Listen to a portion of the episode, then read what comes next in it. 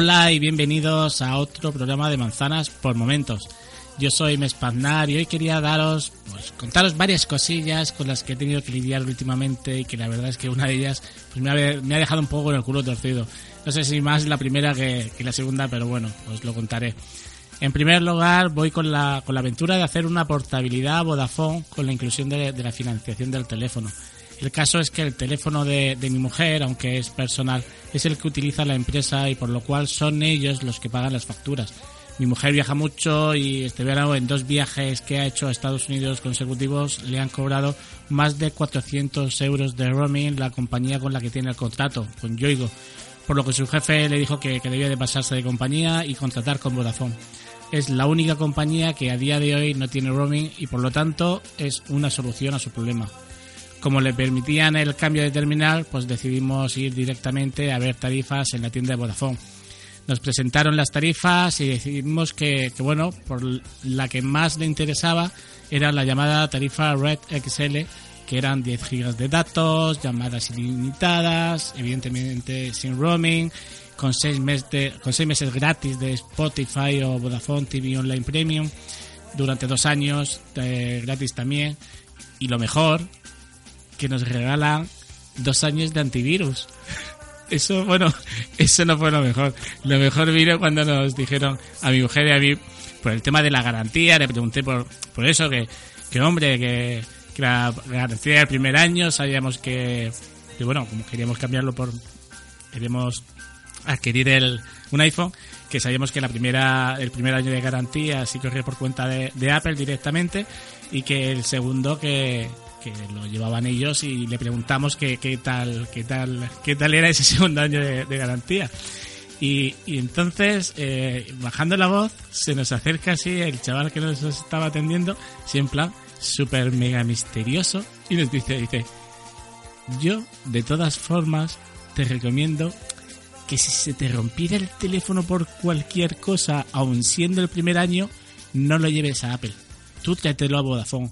Porque te voy a decir una cosa, y no te voy a comentar mucho, pero Apple no lleva a los teléfonos a arreglarlos al mismo sitio que nosotros. El nuestro es mejor. Yo me quedé, yo me quedé así con, la boca medio tercida intentando no reírme y le pregunto, digo, ¿sí? ¿De verdad? Digo, ¿tú, ¿tú estás seguro? Y me dice, sí, y no puedo contarte más. Y yo me quedo, ¿cómo? Mira a mi mujer, mi mujer me mira a mí, yo lo miro a él. Miro por, por si, no sé, por si podía encontrar dónde estaban las cámaras ocultas, pero, pero no puede ser que, que se me estuviera pasando a mí. Digo, ¿alguien de verdad me puede decir que como, como un trabajador de una tienda de Vodafone puede decir que su servicio técnico es mejor que el del propio fabricante? Yo, yo todavía lo estoy flipando. Pero, pero no acaba aquí la cosa. El tema sigue porque le decimos que queríamos el iPhone 7 y nos dice, no puede ser porque no ha salido aún. Y le digo, perdona bonito, salió a la venta esta mañana. Y entonces se pone a reírse con un jijiji, como que me han pillado, porque es que no sé si es que ellos eh, le, habían dado órdenes de que intentaran sacar los terminales viejos, todo lo que tuvieran de, de iPhone 6 por ahí, no sé. El caso es que le decimos que queremos el, el Plus del Black de 128 gigas y nos pone en una lista de espera, eh, en un cuadernito, eh, lista que en la que aún a día de hoy pues estamos en espera, valga la redundancia.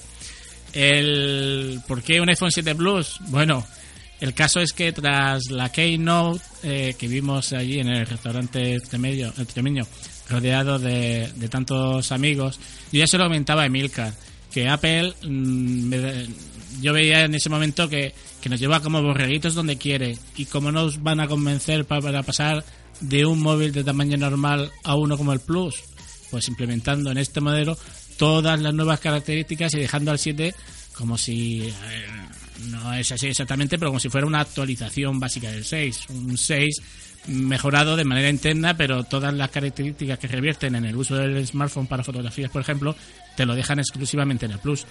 Nos sacan una nueva versión donde el modelo Plus es más Plus aún.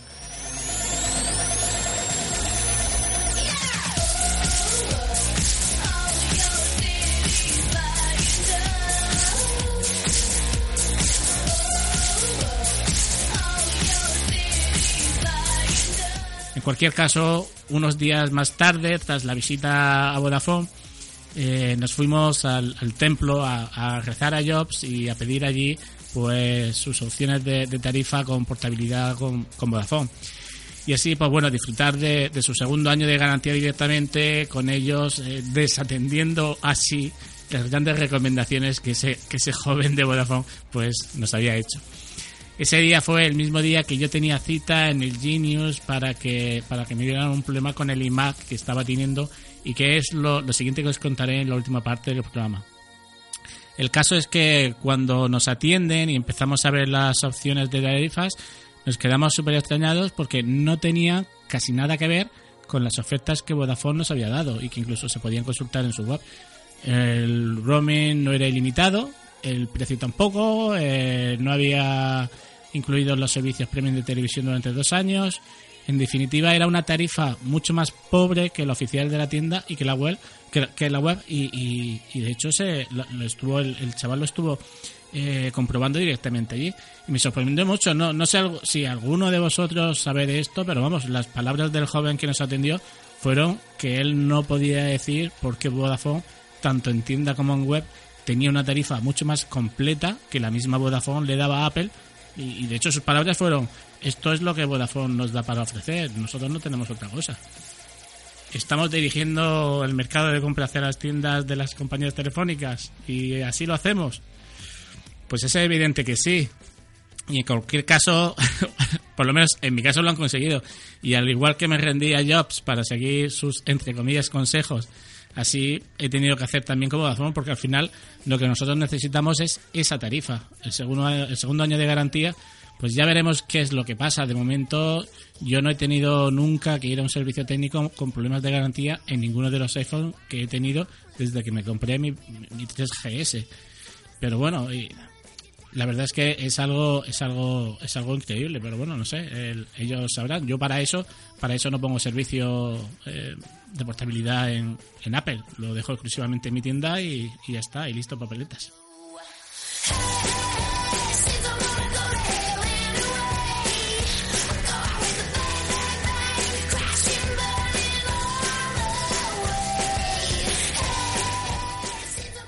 Pero bueno, que para continuar y, para terminar, os voy a, comentar ese problema que había tenido con mi Mac y que me había hecho ir a la, a la Genius Bar el día que el mismo día que, os contaba de, las tarifas de Vodafone.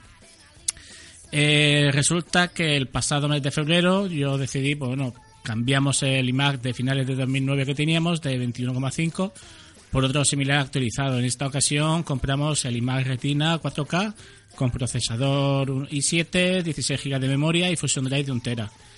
Aquí todo iba a la perfección hasta que, bueno, pues de pronto pasados un par de meses y mientras estoy editando podcast, pues me empieza a salir continuamente mensajes del sistema dando error de, las cuentas vinculadas, tanto de servicios en la nube como de correo electrónico. Algo muy raro. Y viendo que, no daba con el motivo, pues lo de siempre. Me voy al router, reseteo y reinicio el iMac. Y de pronto la sorpresa vino cuando en la pantalla de usuario solo salía la opción de invitado.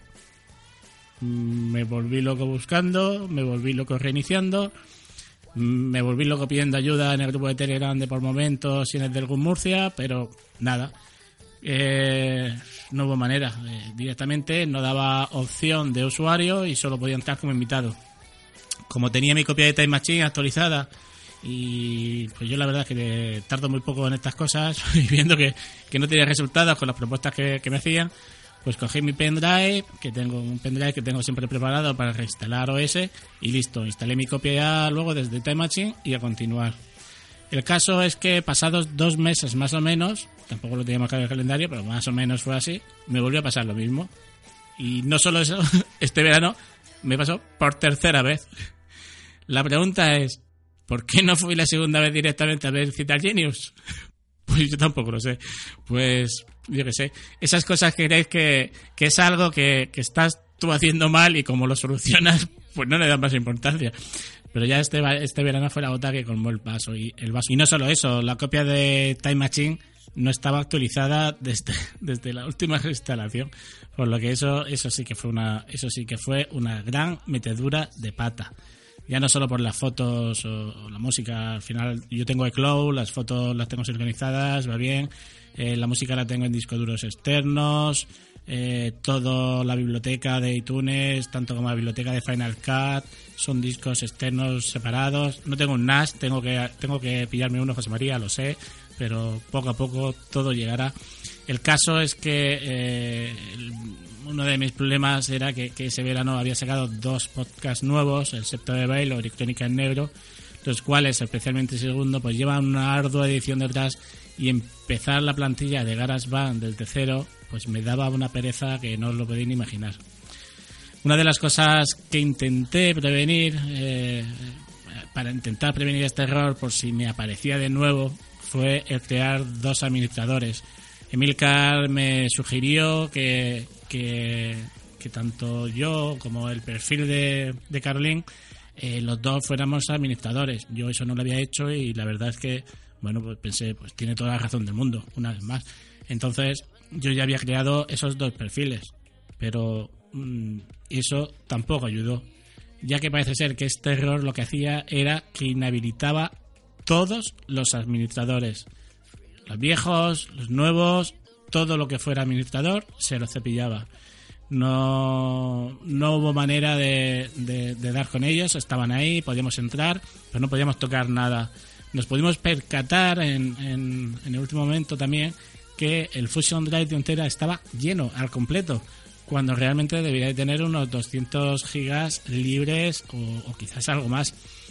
Y nada, no, no, no había manera. Todo estaba ahí, no había manera de entrar, de acceder, o sea, podías mirar, pero nada más. Una de las últimas cosas eh, en probar fue tras la recomendación de Fran Moreno que me hizo para intentar acceder a los datos y que para ello necesitaba conectar el iMac al MacBook y, arrancar el iMac en modo esclavo. Y ni con esas, nada, no, no, hubo, no hubo manera. Total, que llegamos al día en el que tenemos la cita en el Genius y allí pues el chaval pues intentamos acceder desde distintos puntos, haciendo las revisiones que hacen del sistema, buscando errores y todo salía que estaba bien, descartándose que todo fuera porque el disco duro o la placa del iMac estuvieran defectuosos. Pero bueno, el técnico de, Apple que, me asistía sugirió una cosa, ya que al no detectar errores de, hardware, pensó que quizás podía ser de otra cosa. Y que podía ser la copia de Time Machine. Esa era la posible causa de todos los males. Increíble, pero cierto, por lo menos de momento. El chaval, que, por cierto, que, era muy majo, todo hay que decirlo, me ayudó en, todo a la hora de recuperar esas dos plantillas de GarageBand. Arrancó el iMac desde un OS en disco externo que tiene en red. A través de ahí conseguí recuperar los archivos que necesitaba y alguno más que, que rastrear. Y después hizo una nueva comprobación del sistema con no sé qué aplicación que tenía y que me iba a durar al menos 10 minutos. Al final fueron 20. El resultado fue que, a su entender, el problema venía porque la copia de Time Machine arrastraba algún archivo cuyos permisos del administrador ocasionaban todo este problema. ¿Y cuál fue la solución? Pues instalar desde cero, que me, me lo hizo allí mismo él, y un trabajo que le costó al iMac pues, cerca de 48 horas sin parar de mover datos es lo que tiene el no disponer de dinero para comprar discos duros y con conexión Thunderbolt. es lo que tiene. En cualquier caso, su recomendación fue que una vez el iMac estuviera con todos los datos, con todos los archivos al completo, debía de traspasar todos los archivos a mano a un disco duro que no fuera el de Time Machine.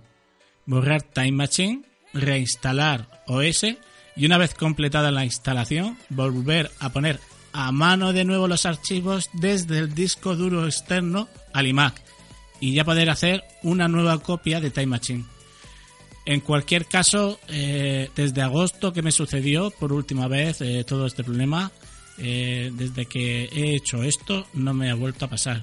Yo espero que, con todo esto quede ya todo en una mera experiencia de usuario resuelta por la profesionalidad que gracias a Apple tenemos en, la tienda nueva condomina de Murcia pero sí está claro que, bueno, de momento ya van algo más de dos meses el iMac va muy bien, no me ha dado ningún problema más eh, parecido y parece ser que el chaval tenía razón y que todo esto era un tema de permisos por algún archivo que, en la copia de Time Machine eh, estaba provocando todo esto. La verdad es que parece, parece increíble, pero bueno, ya os digo que en cualquier caso, si me vuelve a pasar, seréis los terceros en enteraros de esto. Bueno, ya con esto voy a acabar. Muchas gracias por escucharme. gracias por escuchar y por aguantar estas dos historias que, me han sucedido últimamente. Y espero que, que pronto podamos grabar otra vez en grupo. Muchas gracias por escucharnos y un abrazo para todos. Hasta luego.